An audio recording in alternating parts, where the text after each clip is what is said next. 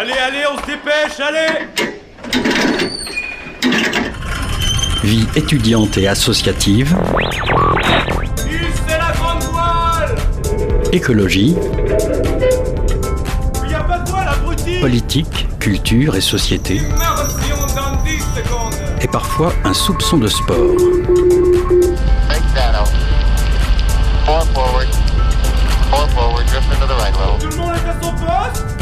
Du lundi au jeudi, 18h-19h, le sous-marin, la quasi quotidienne d'infos de Radio Campus Angers.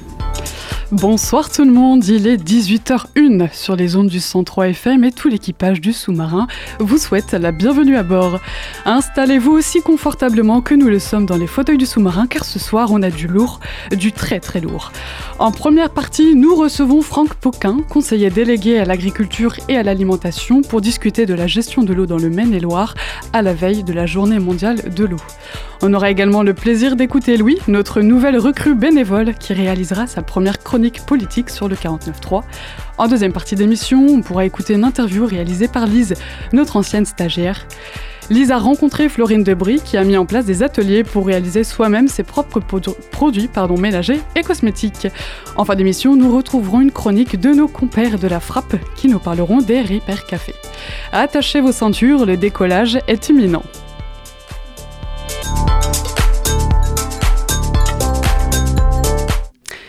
Ce mercredi 22 mars se tient la journée mondiale de l'eau. À cette occasion, le département organise une après-midi animation autour de la thématique de la gestion de l'eau au château du Plessis-Massé.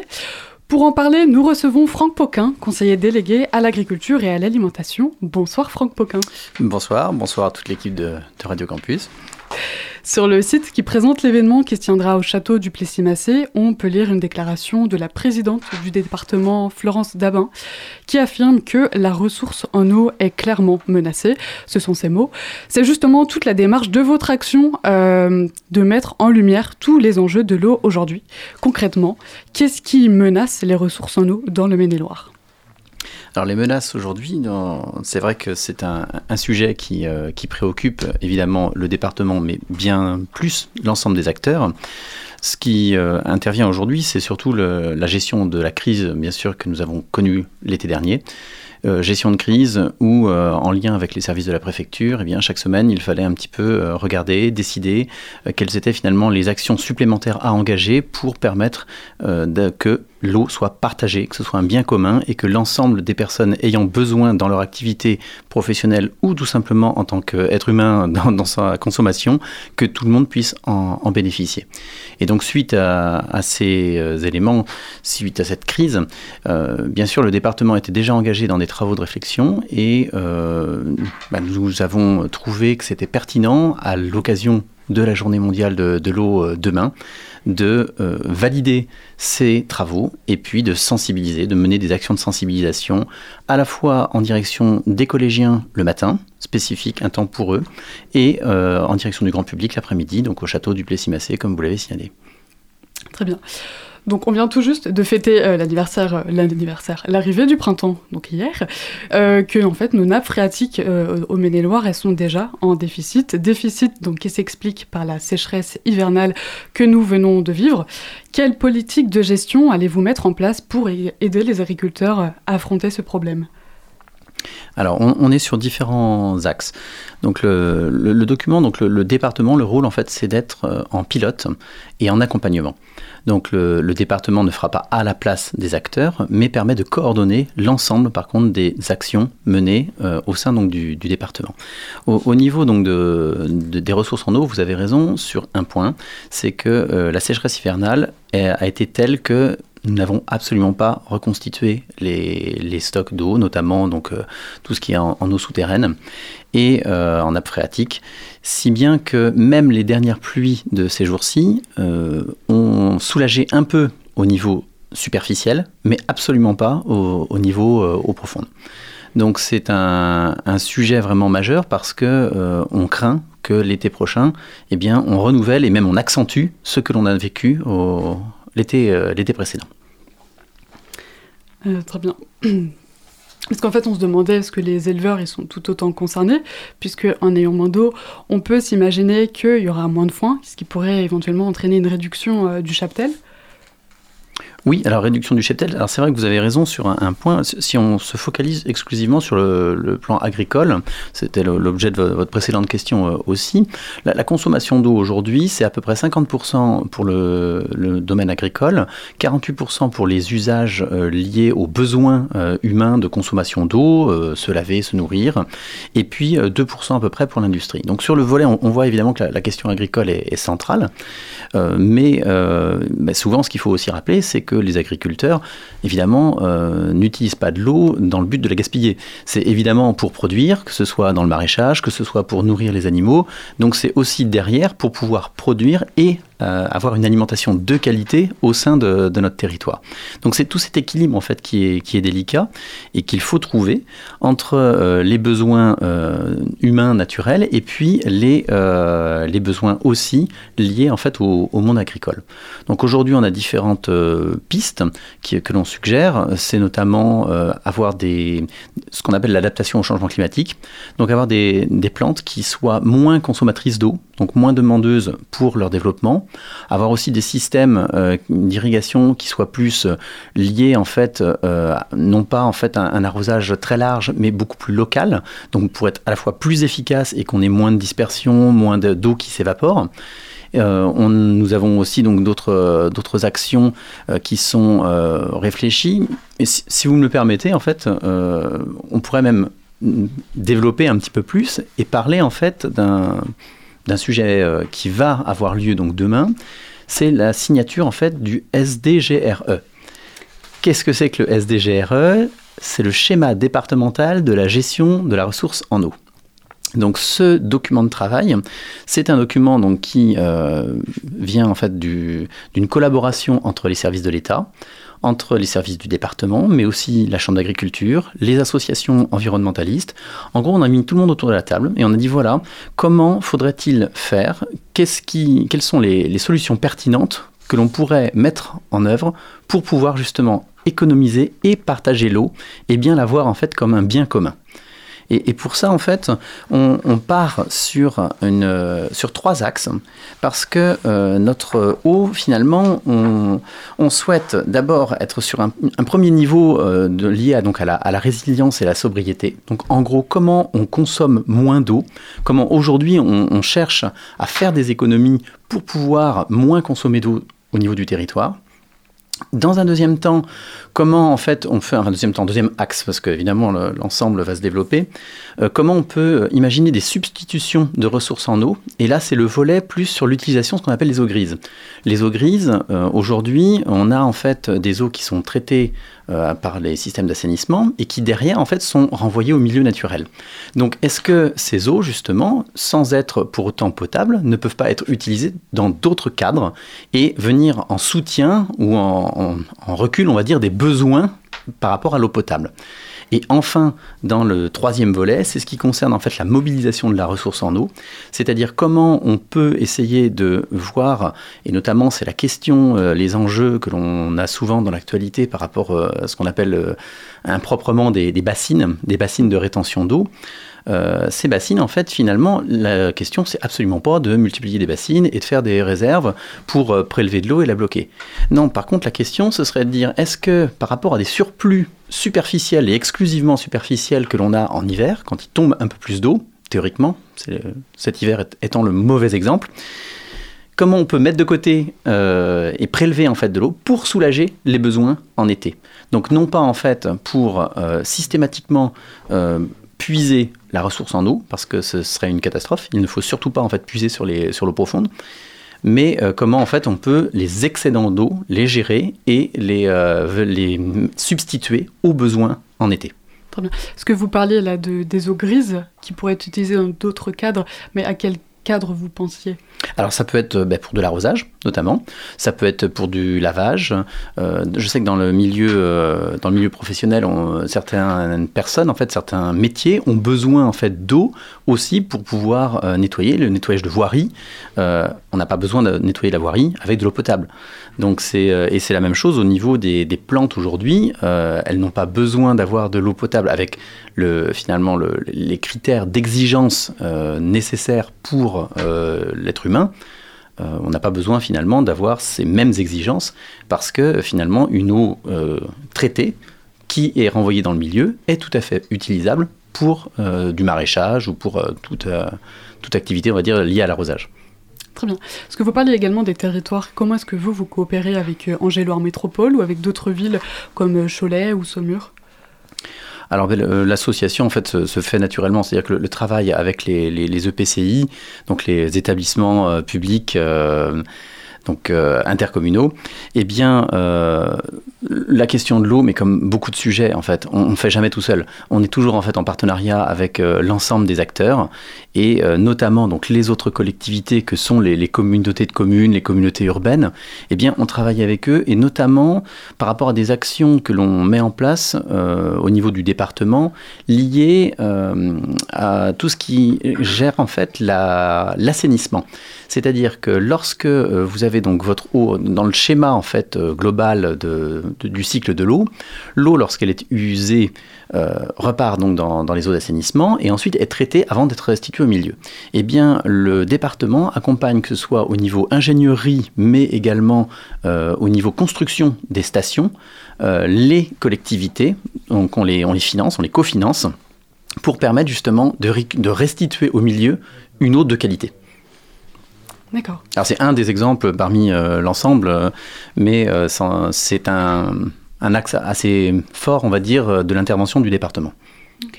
Vous l'avez souligné tout à l'heure, on a vécu l'été dernier un, été particulièrement chaud, le, plus, le plus chaud jamais enregistré d'ailleurs. Est-ce que cette année, on va avoir de nouveau le droit à des restrictions d'usage domestique de l'eau? Est-ce que je dois craindre de ne pas pouvoir nettoyer ma voiture ou de ne pas pouvoir arroser mes rosiers? Oui, la réponse est oui. Euh, c'est déjà en fait quelque chose qui est euh, engagé en termes de travail, euh, puisque plus on anticipe et plus on met en place, on va dire, des restrictions, mais plutôt des, mesures de bon sens en amont, moins la tension est forte au niveau de l'été. quand on va être au, cœur des, restrictions, enfin au cœur des manques d'eau. Donc euh, oui, la, question effectivement, euh, arroser sa voiture. Euh, aujourd'hui, en fait, c'est pas forcément pertinent de le faire chez soi. on a des stations de lavage qui récupèrent les eaux pour justement les retraiter, pour être en circuit fermé, pour éviter d'avoir donc de l'eau qui, part dans les, dans les réseaux encore d'évacuation. Donc c'est un des, des enjeux pour limiter la consommation. Pour l'exemple du lavage de votre voiture, après, la question de l'arrosage aussi, euh, il y a toujours des restrictions, mais des restrictions, là encore, euh, qui sont souvent liées à des horaires, des horaires d'arrosage, ou euh, tout simplement en fonction du, niveau. En fait, je vais vous donner un, exemple très simple. pourquoi c'est important de, bien avoir en tête le côté bien commun L'eau en tant que bien commun, l'été dernier, euh, on est passé très proche d'une catastrophe, c'est en fait que euh, l'eau, on ne peut pas non plus la considérer comme propriété d'un territoire. On est forcément lié au territoire en amont, d'où l'eau vient, et au territoire en aval, où l'eau va évidemment s'évacuer. Et à ce titre, euh, je pense à la ville de Nantes. La ville de Nantes en fait fonctionne aussi par des, puits, des forages en fait pour capter l'eau et alimenter donc l'ensemble de l'eau potable après traitement donc toute, toute l'agglomération nantaise. Euh, sauf que ces puits en fait sont euh, basés dans des lieux où ce qu'on appelle en fait, donc c'est en, limite d'embouchure, et euh, lorsqu'il n'y a pas assez d'eau qui circule, on a ce qu'on appelle une remontée du bouchon vaseux. Le bouchon vaseux, c'est quoi? C'est tout simplement en fait bah, lié au, sable, à l'ensemble des, des bouts, qui empêche du coup le captage de l'eau potable pour pouvoir ensuite alimenter l'agglomération nantaise. Et donc l'année dernière, on était en, limite euh, que l'agglomération nantaise euh, n'ait plus d'eau potable pour sa population, parce qu'on était à des niveaux tellement bas que si en amont chacun faisait son égoïste et euh, prenait l'eau en ne considérant pas euh, les personnes qui suivent, euh, on allait à la catastrophe. Donc c'est toute, toute cette gestion et cette coordination entre les départements, entre les préfectures de départements, qui est vraiment très importante. Et c'est pour ça qu'on insiste toujours sur ce côté bien commun, parce qu'on n'est pas tout seul à être impacté. On, a forcément des gens avant et après nous qui, le sont aussi. Et, concrètement, de cette catastrophe, quelles, quelles actions ou quelles leçons est-ce que vous, vous, en avez tirées de l'importance de la sensibilisation. À la fois en fait les, changements de pratique, les euh, évoluer dans, son comportement et, euh, et puis euh, sensibiliser. Et, c'est en fait finalement tout l'enjeu de la journée de demain. Quand je vous évoquais le, temps dédié aux, collégiens le matin, ils vont être en fait sur différents ateliers, différentes possibilités de, de découverte. Et le but principal, c'est les sensibiliser justement au fait que l'eau est une euh, denrée qui, euh, qui est euh, n'est pas inépuisable, le fait que nos gestes quotidiens assez simples peuvent avoir un impact et que les, chaque geste finalement est important et peut avoir donc des, des effets bénéfiques sur, le, sur la quantité d'eau disponible. Et, puis, on, le sait aussi, euh, souvent, euh, enfin, si on, reprend l'exemple de, l'agglomération euh, Métropole que vous évoquiez tout à l'heure, on a eu beaucoup d'actions qui ont été menées notamment dans le domaine des, déchets, sur le tri. actions qui ont été menées au sein des écoles. Et derrière, en fait, on voyait les enfants qui interpellaient leurs parents à la maison en disant Mais non, non, papa, maman, c'est pas là que l'on. c'est pas dans ce bac, c'est dans celui-ci. Et, finalement, en fait, ça infusait dans l'ensemble de la famille par la porte d'entrée des, enfants. Et là, la question de l'eau via donc les collégiens, donc qui sont un peu plus, euh, un peu plus âgés, euh, c'est aussi quelque chose, on, le sait, on, enfin on en est persuadé en tout cas, euh, qui va permettre d'avoir des débats au sein de la famille, qui va permettre donc de, s'interroger sur nos pratiques. Est-ce que c'est bien de prendre une douche de 25 minutes? Bah, La réponse est non. Est-ce qu'on a besoin de prendre 25 minutes de douche? Je ne crois pas. donc comment on peut agir pour, avec des gestes du quotidien, eh bien, limiter notre consommation d'eau? Ça, c'est ce qu'on retrouvera également aussi euh, l'après-midi Oui, tout à fait. Donc au niveau de l'après-midi, euh, on, a ce que l'on appelle alors plusieurs animations qui, euh, qui, sont envisagées. Et parmi ces, animations, d'ailleurs que ce soit le, matin ou l'après-midi, on a des, des, temps qui sont communs. Si on évoque rapidement le, la, programmation du, matin, euh, on est sur ce qu'on appelle le, village de l'eau. Donc le village de l'eau, c'est un ensemble d'activités euh, possibles pour les, euh, donc pour les collégiens pour leur faire découvrir justement à la fois des, actions de sensibilisation. Alors on est sur, là, aussi, toujours le même, le même fonctionnement, ce côté partenariat avec d'autres collectivités, avec d'autres acteurs. Et notamment, donc, nous accueillerons des collègues du département de Mayenne qui ont en fait euh, installé une, tente, euh, une tente sur euh, un genre d'appartement témoin, où on peut regarder dans les différents lieux fictifs donc, de l'appartement, quels sont les lieux où on peut faire des, économies d'eau et où on peut faire évoluer notre, façon d'être vis-à-vis de la ressource en eau. Un autre, euh, un autre atelier euh, proposé par euh, FNE, donc France Nature Environnement, donc sur une sensibilisation par le jeu, où là on sera sur une, roulette en fait avec des, des, questions-réponses. Là aussi, l'idée c'est de savoir en fait, d'être une porte d'entrée pour sensibiliser les, personnes. Autant le matin, ce sera que pour collégiens, que pour l'après-midi, ce sera pour l'ensemble de la famille. Donc c'est euh, vraiment un, temps qui se veut euh, familial, avec des questions euh, très simples. Hein, où est-ce que la Loire prend sa source Ou bien quelle est la consommation moyenne d'eau par jour d'un habitant alors, à ce titre-là, on est. Alors, je ne vais pas donner la réponse pour euh, pour pas euh, euh, gâcher, on va dire la, surprise ou la réflexion, mais on peut par contre signaler que en Maine-et-Loire, on a déjà cette culture de la responsabilité et que l'on consomme 20 litres de moins par jour, 20 litres d'eau par jour par personne, de moins que le reste du territoire national. Donc après, je vous laisserai découvrir euh, les, chiffres nationaux et les chiffres locaux, mais on, fait partie des, bons élèves. Ça doit surtout pas être une invitation à se relâcher, au contraire, hein, de, poursuivre tous les, euh, efforts qui, sont faits. mais on a, cette, conscience, on va dire, de vouloir faire, au mieux, cette conscience écologique très ancrée dans notre territoire. Autre animation possible, vu qu'on a différents volets, c'est tout ce qui. Donc, on aura un stand lié à Angélor Métropole sur la qualité de l'eau. Euh, donc euh, à l'aveugle, euh, comparer finalement trois eaux minérales, une eau dite du robinet, et puis ben, voir si vraiment on peut distinguer les, différentes eaux. le département, lui, aura un stand qui sera lié à tout ce qui est gestion des eaux pluviales puisque aujourd'hui, les eaux pluviales, c'est aussi un, enjeu majeur parce que le, réflexe, euh, donc, au niveau des, réseaux, vous avez à la fois donc, les réseaux d'assainissement et les réseaux euh, d'eau pluviale. Le réseau d'assainissement, c'est tout ce qui concerne en fait la consommation d'eau.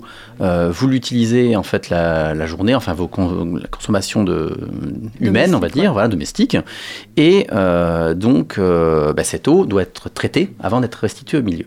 Et puis donc un deuxième réseau qui est séparé, qui est le réseau d'eau pluviale, où euh, là, c'est toutes les eaux collectées ben, lorsqu'il pleut, euh, par euh, la toiture, par les voiries, qui s'évacuent en fait là aussi et qui, qui repart en fait vers les rivières ou, vers d'autres lieux. Notre but justement, c'est de réfléchir à comment ralentir l'eau avant qu'elle ne soit évacuée via les rivières jusqu'en direction de la mer. Et donc pour ça, on a différentes actions possibles que le département mène, notamment ce qu'on appelle la déconnexion du pluvial, c'est-à-dire une gestion de l'eau à la parcelle. Lorsque l'eau tombe, au lieu de la canaliser et de l'évacuer rapidement, eh chercher à la faire s'infiltrer dans les, habitations ou les lieux tout simplement où elle tombe. C'est donc toute la question des milieux euh, perméables ou pas. Euh, que vous construisiez évidemment euh, un chemin, un, chemin doux, si vous le mettez en bitume, bon, ben forcément l'eau va ruisseler. Va ruisseler, va s'évacuer assez rapidement. Si par contre vous êtes sur un milieu semi-perméable ou même carrément perméable, eh bien ça permet une bonne infiltration de l'eau à la parcelle, ou, euh, sur le lieu où elle tombe, ce qui permet en fait du coup, euh, ben, là encore, de recharger les nappes qui sont en dessous et euh, d'éviter que l'eau ne s'évacue en fait trop, trop rapidement. Eh bien, écoutez, l'heure tourne. Eh bien, un grand merci à vous, Franck Poquin, d'avoir répondu à mes questions. Donc, on le rappelle, demain à 14h au château du Plessis-Massé se tiendront donc les ateliers pédagogiques pour mieux gérer votre consommation. On s'abandonne, on s'abandonne un instant en musique, c'est PVA, ce groupe londonien qui va nous régaler.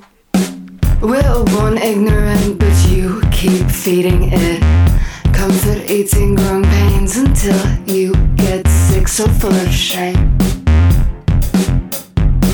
So full of it. You keep biting, biting, biting, biting, biting through. You keep biting, biting, biting, biting, biting through.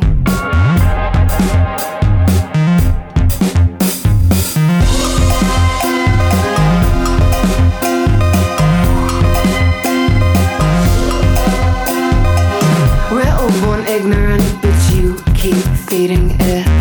Comfort eating growing pains until you get sick. So full of shame. So full of it. You keep biting, biting, biting, biting, biting through.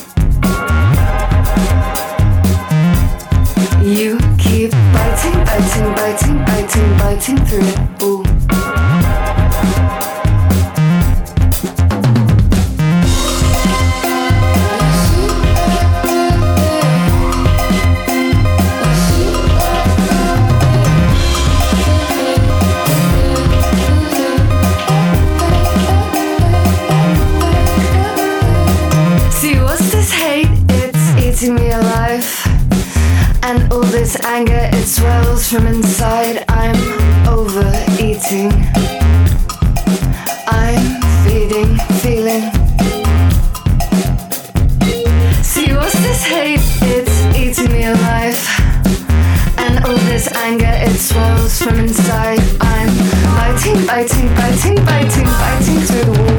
I'm biting, biting, biting, biting, biting through it all and then you're there on the other side. And the sky looks so bright. Vast blue. reddish pink.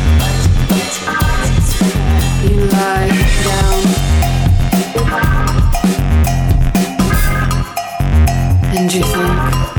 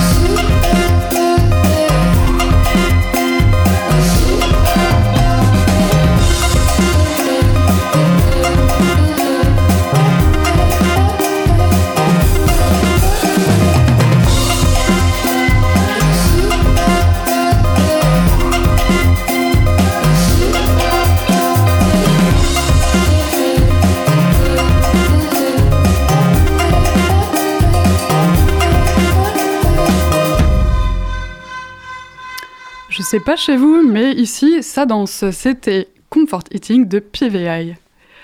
18h-19h, le sous-marin sur Radio Campus Angers.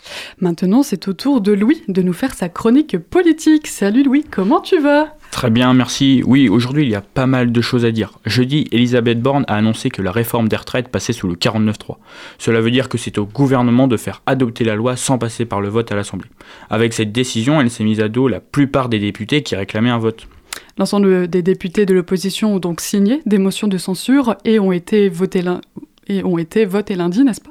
Oui, l'enjeu était de récolter une majorité absolue, soit de 287 voix. Il y a donc eu deux motions de censure déposées contre le gouvernement. La première, celle du parti LIOT, Liberté, Indépendante, Outre-mer et Territoire, qui accuse un déni de démocratie inacceptable.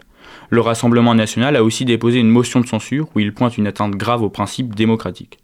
Le résultat est tombé hier en début de soirée, la motion de censure a été rejetée, mais votée par 278 voix. Un résultat serré, porté par une partie du groupe LR, mais insuffisant pour que la Première ministre quitte ses fonctions. Elle reste malgré tout fragilisée par ces événements. Nous savons aussi que l'opposition a saisi le Conseil constitutionnel à examiner cette réforme qu'elle juge inconstitutionnelle. Les représentants de la NUPES et du RN ont aussi appelé Emmanuel Macron à prendre de la hauteur sur ces événements et réclament un référendum ou une dissolution de l'Assemblée pour donner la voix au peuple. L'épisode de la réforme des retraites au Parlement étant fini, à quelle réforme pouvons-nous nous attendre? Alors, on sait que le Sénat a commencé les débats à propos de la loi immigration défendue par le ministre de l'Intérieur Gérald Darmanin, mais le problème semble toujours le même. Cette loi est aux yeux de la gauche une loi comme celle des retraites. Certains sénateurs communistes ont déclaré une loi antisociale peut en cacher une autre, d'autant plus que les derniers amendements acceptés, venaient de la droite et durcissent encore plus la loi. La réforme se veut plus exigeante vis-à-vis des regroupements familiaux et veut faciliter les expulsions des clandestins. Elle prévoit aussi un volet dit d'intégration pour favoriser l'insertion des immigrés dans le monde du travail et dans des métiers tension, des secteurs en manque de main-d'œuvre à l'image de la restauration ou encore du bâtiment. La réforme est pour l'instant examinée par le Sénat et devrait arriver fin mai à l'Assemblée. Nous verrons donc à ce moment-là si cette loi est majoritairement favorable à l'Assemb- à l'Assemblée, même si l'on sait au vu de la situation actuelle que cela risque d'être très difficile pour la majorité. Nous pouvons aussi évoquer la loi sur le plein emploi, qui est censée accompagner celle des retraites. D'ailleurs, le gouvernement pense que cette réforme serait la solution pour faire redescendre la colère de la réforme des retraites. De, façon brève, le gouvernement présente cette loi comme une occasion pour les Français de travailler mieux, grâce à des mesures qui devront être débattues dans les assemblées. Cette loi veut d'abord interdire les plans de départ ciblant les seniors dans les grandes entreprises. En effet, des entreprises comme Renault, Orange, Stellantis poussent leurs seniors vers la sortie en leur assurant une certaine indemnité alors même qu'ils n'ont pas encore le droit à leur pleine retraite. On y voit donc une certaine continuité avec la réforme des retraites, puisque la loi travail concerne en particulier les seniors.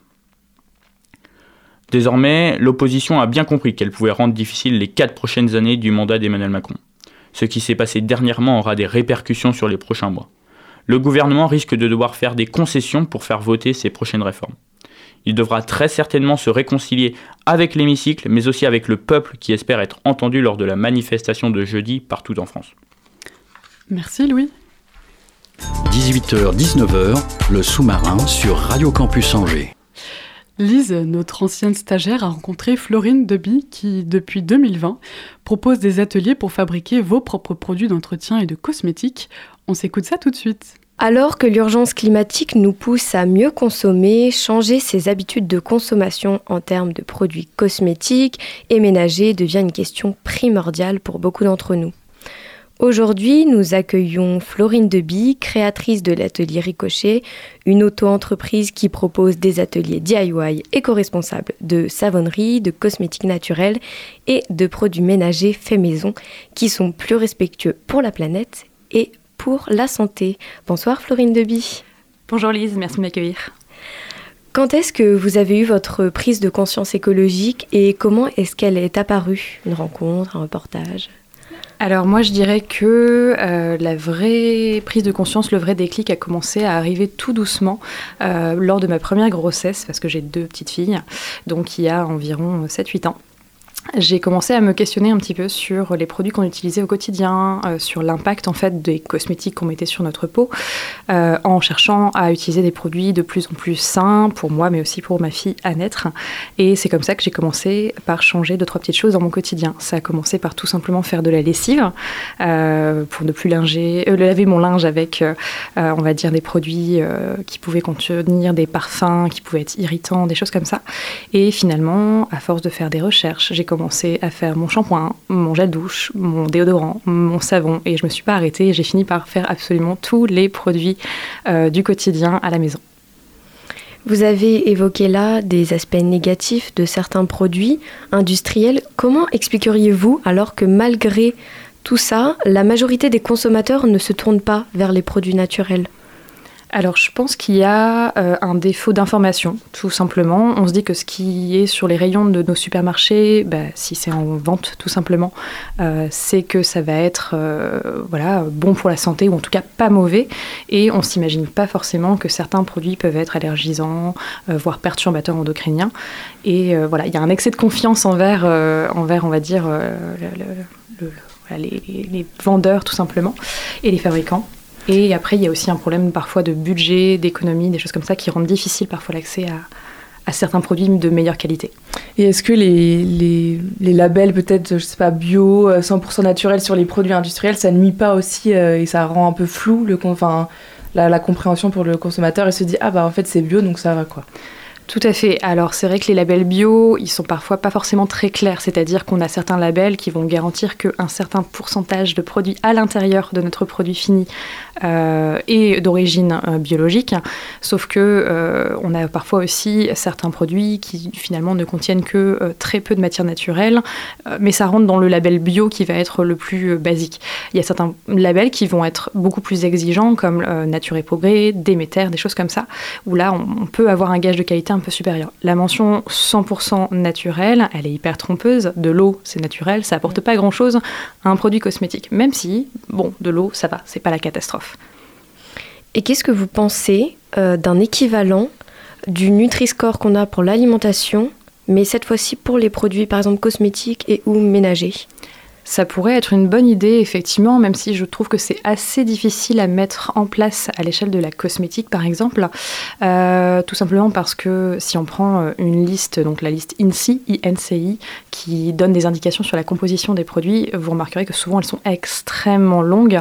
Comparé au monde de l'agroalimentaire, euh, c'est le monde de l'agroalimentaire, c'est de la rigolade de noter un produit. C'est beaucoup plus compliqué. Alors il existe des, des applications de notation de certains produits.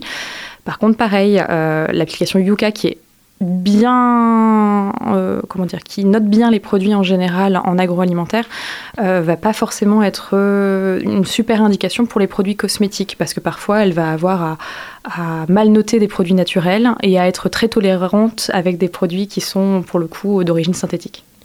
Pour vous, quelles devraient être les caractéristiques qui sont prises en compte si on instaure ce système de classification? Qu'est-ce qui ferait un produit mauvais ou un produit bon? Bonne question.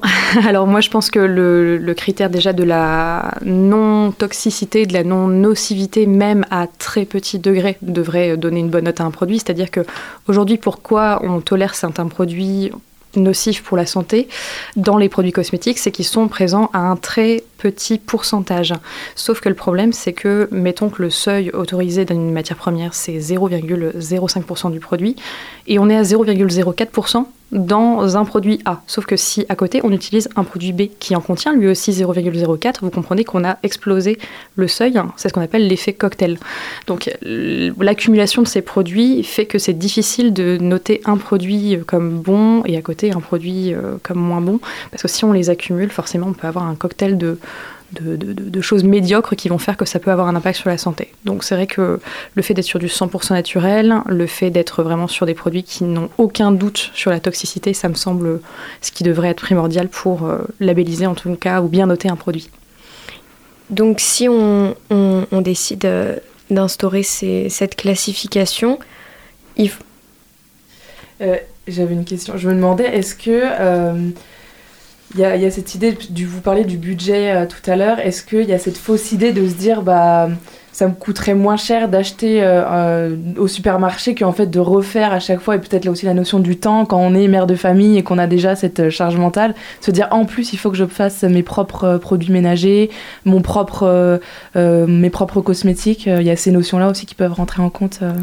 Tout à fait, c'est vrai que le temps c'est un facteur important et moi je dis très souvent lors de mes ateliers, il ne faut pas que le fait de faire ces produits ça devienne une charge mentale supplémentaire. On s'en inflige largement assez. Euh, surtout dans, le, dans la dimension fait maison, on cherche à faire de plus en plus de choses faites maison. C'est très bien, mais il ne faut pas oublier qu'on a des vies très actives. On ne peut pas faire. Euh, alors, je parle en tant que femme parce que j'ai 98% mm. de femmes à mes ateliers. J'aimerais bien avoir un peu plus d'hommes. c'est encore très genré. encore très très genré. Mm. disons que euh, on ne peut pas s'infliger de faire tout maison comme le faisaient nos grands-mères, par exemple, parce que nos grands-mères souvent ne travaillaient pas. Donc, mm. elles avaient peut-être un peu plus de temps, donc il faut être indulgent. Par contre, effectivement, euh, parfois on surévalue un peu le temps que ça va nous prendre. Prendre ma lessive, concrètement, ça me prend 30 secondes. Je prends du savon noir, je prends de l'eau, je mélange, j'ai ma lessive. C'est fini, il n'y a pas besoin de plus que ça. Il y a certains produits qui sont très simples à faire. Après, il faut garder aussi le, comment dire, le bénéfice temps et nombre d'utilisations. Je fais du savon, j'en ai pour 6 mois. Et ça m'a pris, on va dire, allez, moi, une grosse demi-heure, un peu plus longtemps si on est euh, moins habitué.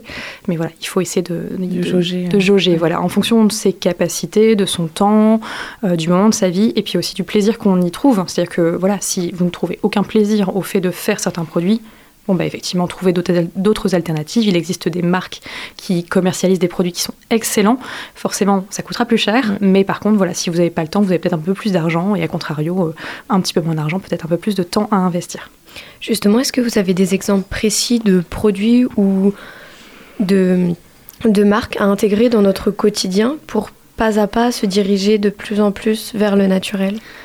Alors moi, du coup, je suis pas une experte en marque, on va dire, parce que comme c'est vrai que ça fait des années que je fais tout moi-même, euh, si je prends l'exemple de la salle de bain, j'ai plus un seul produit qui est pas fait maison.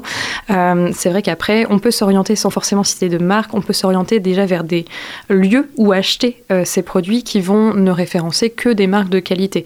Je pense par exemple aux épiceries VRAC hein, qu'on a la chance d'avoir sur Angers et sa métropole. on va aussi avoir les Biocop ou tous les magasins bio en général qui sélectionnent de manière assez pointue aussi leurs produits. Euh, des boutiques vraiment spécialisées sur les, cosmétiques, les cosmétiques naturels euh, et bio. On a la chance d'en avoir aussi à Angers, comme par exemple la boutique Nuo. Mm. Donc c'est vrai que voilà, on a aussi des personnes qui vont pouvoir se faire le relais et entre guillemets, vous rentrez dans ce genre de boutique, vous vous dites c'est bon, ce que je vais trouver là-bas, je suis sûre que euh, ce sera de bonne qualité. On peut trouver des produits de bonne qualité aussi en supermarché, on va pas se mentir, mais il faut chercher. Une des problématiques qui se pose aussi à nous, en tant que consommateurs, c'est le transport et l'application sur notre corps de tous ces produits. Moi, par exemple, si je ne supporte pas la texture du dentifrice en poudre et euh, que j'ai toujours utilisé le gel douche, euh, ces produits, parfois, sont souvent, euh, même s'ils sont naturels, dans des emballages à usage unique. Est-ce que c'est nécessaire de changer ses habitudes, de sortir de sa zone de confort pour consommer différemment, donc mieux alors pas forcément, et c'est justement un des avantages que je trouve moi au fait de faire soi-même les produits, c'est-à-dire que euh, par exemple si on ne tolère pas du tout le savon, il y a des personnes qui ont du mal à passer au savon solide, euh, soit par rapport à la réactivité de leur peau, soit par rapport à la sensorialité, et qui effectivement ne vont aimer que le gel douche. Bah, en fait, finalement, faire un gel douche, c'est tout à fait possible hein, de le faire soi-même, c'est même assez facile. Et dans ce cas-là, on a sa bouteille de gel douche qu'on réutilise à chaque fois, et finalement, on ne va pas générer d'emballage supplémentaire à chaque fois. Donc, c'est un des gros avantages.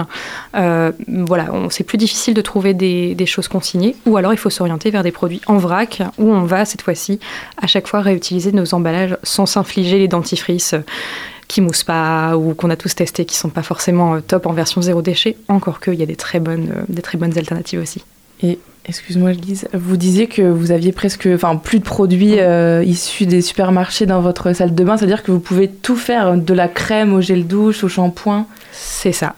Là, c'est vrai que finalement, après, moi, je suis devenue aussi assez minimaliste, entre guillemets. Euh, ça ne veut pas dire que je n'utilise aucun produit, mais euh, j'ai beaucoup remplacé, par exemple, les produits par des produits bruts, c'est-à-dire que j'utilise les huiles végétales pures, je vais utiliser le gel d'aloe vera, je vais faire du gel de lin pour mes cheveux, mais je sais aussi faire des produits plus euh, élaborés, on va dire, pour retrouver un petit peu le plaisir aussi des produits conventionnels. Par exemple, euh, j'ai des filles qui ont des cheveux très bouclés, qui s'en mêlent très facilement. Je leur fais un shampoing, un masque démêlant qui fonctionne super bien. Bon, bah, on a vraiment la sensation d'un produit du commerce. Je leur mets même une petite euh, fragrance qui leur donne une petite odeur aussi parce que c'est des petites filles et qu'elles aiment bien. Euh, on peut vraiment tout faire. Euh, ça demande parfois plus de technicité, on va dire, mais si, si, tout est possible euh, de refaire facilement à la maison. Est-ce que vous estimez que vous avez réussi à 100% dans votre quotidien de vous, à vous tourner vers du naturel? Alors, pour tout ce qui est partie cosmétique, euh, produits ménagers, oui, à 100% ou 99,9%. Je serais plus euh, mitigée sur l'alimentation parce que pour le coup, euh, je me revendique pas du tout euh, zéro déchet à 100%. Loin de là, j'ai d'énormes progrès à faire. Et c'est vrai que sur l'alimentation, par exemple, je vais acheter parfois encore des produits emballés, des produits industriels classiques, même si je fais beaucoup de choses maison. Euh, mais voilà, avec des enfants, on reste parfois au goûter de supermarché. Et dire, ouais, il y a ces contraintes-là Il faut aussi, faire euh. des, des consensus dans la famille des fois aussi. Euh, Tous ces déchets, justement, parfois on n'en a pas conscience de, tout ce que ça inflige. Est-ce que on sait qu'il y a des études scientifiques qui prouvent euh, que ça a des vraies conséquences sur la planète et sur notre santé, mais est-ce que le problème ne, ne viendrait pas de, de l'accessibilité à l'information? Est-ce que le consommateur est suffisamment mis devant les conséquences de, de ce qu'il consomme? Alors, je pense que l'information, maintenant, quand même, en 2022, on l'a. Il faut arrêter aussi un petit peu de dire que les consommateurs n'ont pas l'information. Enfin, c'est vrai que c'est un peu facile des fois de se dire ah bah oui, on ne savait pas. Aujourd'hui, qui veut chercher l'information peut la trouver. Alors, sans forcément effectivement euh, avoir le nez en plein dedans, mais je veux dire, on sort nos poubelles nous-mêmes. On sait les déchets qu'on génère et on sait que la poubelle avec les emballages, voilà, on les sort toutes les semaines. Euh, ce qu'on sait moins effectivement, c'est que le recyclage, par exemple, c'est pas une fin en soi et que malheureusement, c'est pas parce qu'un déchet est recyclable qu'il sera vraiment recyclé. Euh, J'ai pas le chiffre en tête du taux de recyclage euh, des plastiques, par exemple, en France, mais je sais que c'est moins de 50% des plastiques qui sont produits qui sont réellement recyclés pour être réutilisés ensuite. Donc ça, peut-être qu'effectivement, on le sait moins et que c'est un petit peu un, joli leurre de se dire oh c'est bon, c'est recyclable, je peux utiliser, c'est du plastique, après ce sera réutilisé. Bah, dans les faits, rarement entre ce qui va être envoyé dans des pays et qui ne sera jamais revalorisé et une fois que c'est plus sous notre nez, euh, c'est très bien, on s'en fiche, hein, c'est un petit peu le problème. Euh, mais voilà, on a quand même un accès à l'information aujourd'hui avec énormément euh, euh, de lanceurs d'alerte ou en tout cas de, de personnes qui vont alerter sur euh, les, les dangers de la surconsommation et de la production de déchets qu'on peut avoir. Donc à nous de nous responsabiliser aussi un petit peu. Face à des grands groupes de produits ménagers et cosmétiques, comment on fait en tant que petite entreprise artisanale pour s'imposer, pour se créer une clientèle? Alors, moi, j'ai pas l'impression d'être en concurrence avec les marques, par exemple, qui vendent des produits tout faits, parce que moi, je prône plus euh, un retour à l'autonomie. C'est-à-dire que moi, mon but, c'est de montrer aux gens qui peuvent faire eux-mêmes, qui sont capables de faire des choses bien eux-mêmes. Et c'est vrai que, euh, comme je ne mets pas de produits en vente sur le marché, je commercialise rien, j'ai pas cette sensation d'être, euh, on va dire, un petit peu en. En, en concurrence tout simplement Euh, et moi mon, mon cheval de bataille ça va vraiment être de voilà de, de- de- de faire prendre conscience aux gens qui sont capables de faire eux-mêmes Merci Florine Deby. Un grand merci à Lise et un grand merci, oui, à Florine Deby pour euh, cet entretien. Une petite pause musicale, est-ce que ça vous tente? Bon, allez, pour le plus grand plaisir de vos oreilles, on s'écoute tout de suite King Tooth, notre chanteur américain favori.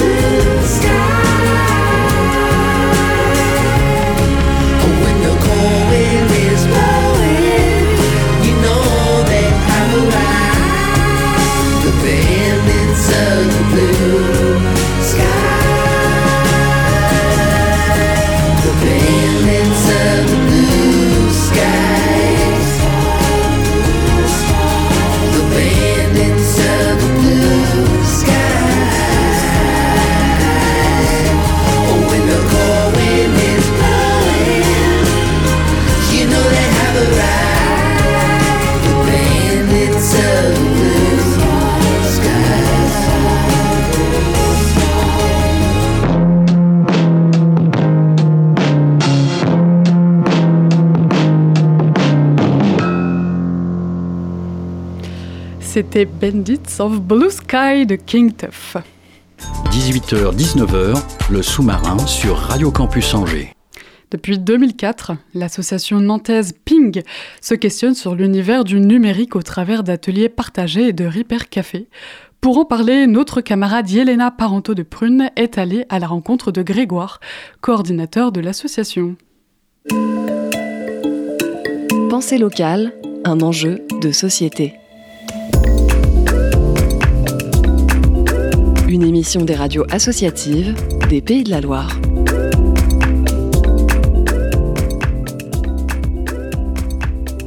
Ping existe depuis 2004. Ancrée dans le quartier du Breil à Nantes, l'association questionne notre rapport au numérique au travers d'ateliers partagés. En venant à Ping, vous pouvez réparer ou transformer vos appareils électroniques, et ce, de manière collective, comme l'explique Grégoire, coordinateur de l'association. Euh, donc là, on est au 38 rue du Breil et on est dans une ancienne école, c'est sur cette partie-là. Donc euh, derrière ces portes, il y a encore des enfants et des sonneries. Et là, on est vraiment sur euh, le pôle associatif où on a bah, différentes assos, dont Ping. C'est l'espace administratif. Tour est partagée. Ouais, il y a plusieurs, possibilités. Soit ils viennent parce qu'ils ont un projet, ils savent pas comment le réaliser. Euh, et ils viennent un peu pousser la porte par curiosité en disant bah tiens voilà je voudrais faire un hologramme. Euh, je sais pas comment m'y prendre mais je sais que vous avez des machines. Et là généralement on les oriente on les aiguille on construit avec eux et on documente aussi tout ce qui est fait pour que ça soit répliqué et réutilisable par d'autres. Ça c'est une valeur qui est vraiment essentielle pour nous dans notre Fab Lab c'est on ne fait jamais à la place des personnes et surtout chaque personne documente pour pouvoir essaimer autour euh, de ceux qui voudraient réutiliser ce même projet. Et en fait, par le biais de la réparation et justement de la consommation responsable, on va leur transmettre bah, des questionnements, des valeurs, des interrogations, et bah, ces personnes-là vont ensuite revenir, cette fois, dans le deuxième cas de figure où, ah bah tiens, finalement, ça a l'air chouette, j'ai un projet, mais je sais pas comment y prendre. Bonjour, je m'appelle Marie et voilà, je viens à Ping depuis fort longtemps. Je répare tout euh, le matériel des associations que je fréquente. Là, je relook des robes, des robes qui nous sont données ou vendues pas très cher et puis euh, bah, je les adapte. Voilà. Et voilà. Pourquoi venir les réparer euh, plutôt que, par exemple, les changer? Il ne faut pas jeter. Il pas jeter, euh, tout est réparable, euh, ou du moins quand on jette, c'est qu'il n'y a plus rien à faire. Euh, C'est un peu écologique, quoi. C'est comme, euh, c'est comme le relooking des robes, pareil.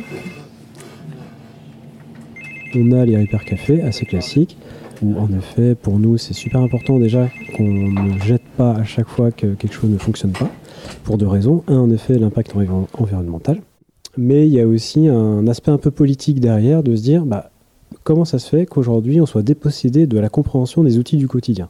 Comment ça se fait que moi, demain, j'ai un souci sur mon réveil matin, je ne suis pas capable de le réparer? Donc il y a aussi une forme d'éducation populaire dans ces ateliers-là où, en effet, il y a un impact environnemental super important, et on ne le nie pas du tout, mais il y a aussi un impact politique derrière, et c'est important pour nous que chacun puisse se réapproprier ces moyens de production aussi, de se réapproprier bah, comment je gère mes objets du quotidien sans être dépendant de quelqu'un d'autre extérieur euh, sur euh, leur vie. Mais ça marche pour les objets du quotidien, mais aussi sur les appareils numériques. Typiquement, un ordinateur, bah, quand il marche plus, on va pas le jeter. On va le démonter, on va le désosser, on va voir ce qui ne fonctionne pas. Donc il y a un petit jeu d'enquête assez, stimulant. Une fois qu'on a trouvé le, le coupable au sein de, de la machine, on va le changer. Et là, on va redonner un second souffle aussi à la machine. Peux vous demander, c'est quoi la machine là euh, À quoi elle sert euh C'est une imprimante 3D. On a des, des designers qui viennent euh, essayer de, fabriquer des objets de décoration ou autres euh, avec une impression 3D. Et l'autre utilité principale qu'on défend aussi, nous, c'est que ça puisse aider à réparer des choses. Hum, Sur un objet où il va manquer une toute petite pièce qui est cassée ou qui est perdue, on va de remplacer cette pièce-là. Voilà, de la faire sur mesure. Après, des fois, on, a le réflexe d'imprimer en 3D alors que c'est parfois plus simple de ne rien faire. Dans le sens où euh, on a la petite anecdote d'une euh, personne qui était venue ré- réparer une, euh, une balance ou un pèse-personne qui avait quatre pieds et puis il manquait un pied. Et en fait, on est parti dans une conceptualisation de comment on pourrait créer ce quatrième pied, etc. Alors qu'en fait, il suffisait d'enlever les trois autres. et on retrouvait l'équilibre de la balance. Voilà, donc c'est pas non plus toujours. euh, Ça simplifie pas toujours la vie finalement. Voilà, faut, faut bien réfléchir avant de lancer une impression, je pense. C'était Pensée locale, un enjeu de société. Une émission de la Frappe, la Fédération des radios associatives en Pays de la Loire. Un reportage de Yelena Parento pour Prune. Le reportage est à retrouver sur le site de radiocampusangers.com et le site de la Frappe. Chers auditoris, il est déjà l'heure de se quitter, notre sous-marin rentre au bercail. Merci à nos invités, merci à Louis pour sa chronique, merci à nos amis de la frappe, merci à Hugo à la rédaction chef, à Étienne pour la programmation et merci à Augustin à la technique. Enfin, un grand merci à vous de votre écoute. On se retrouve demain à 18h et d'ici là, n'oubliez pas, les bonnes ondes, c'est pour tout le monde.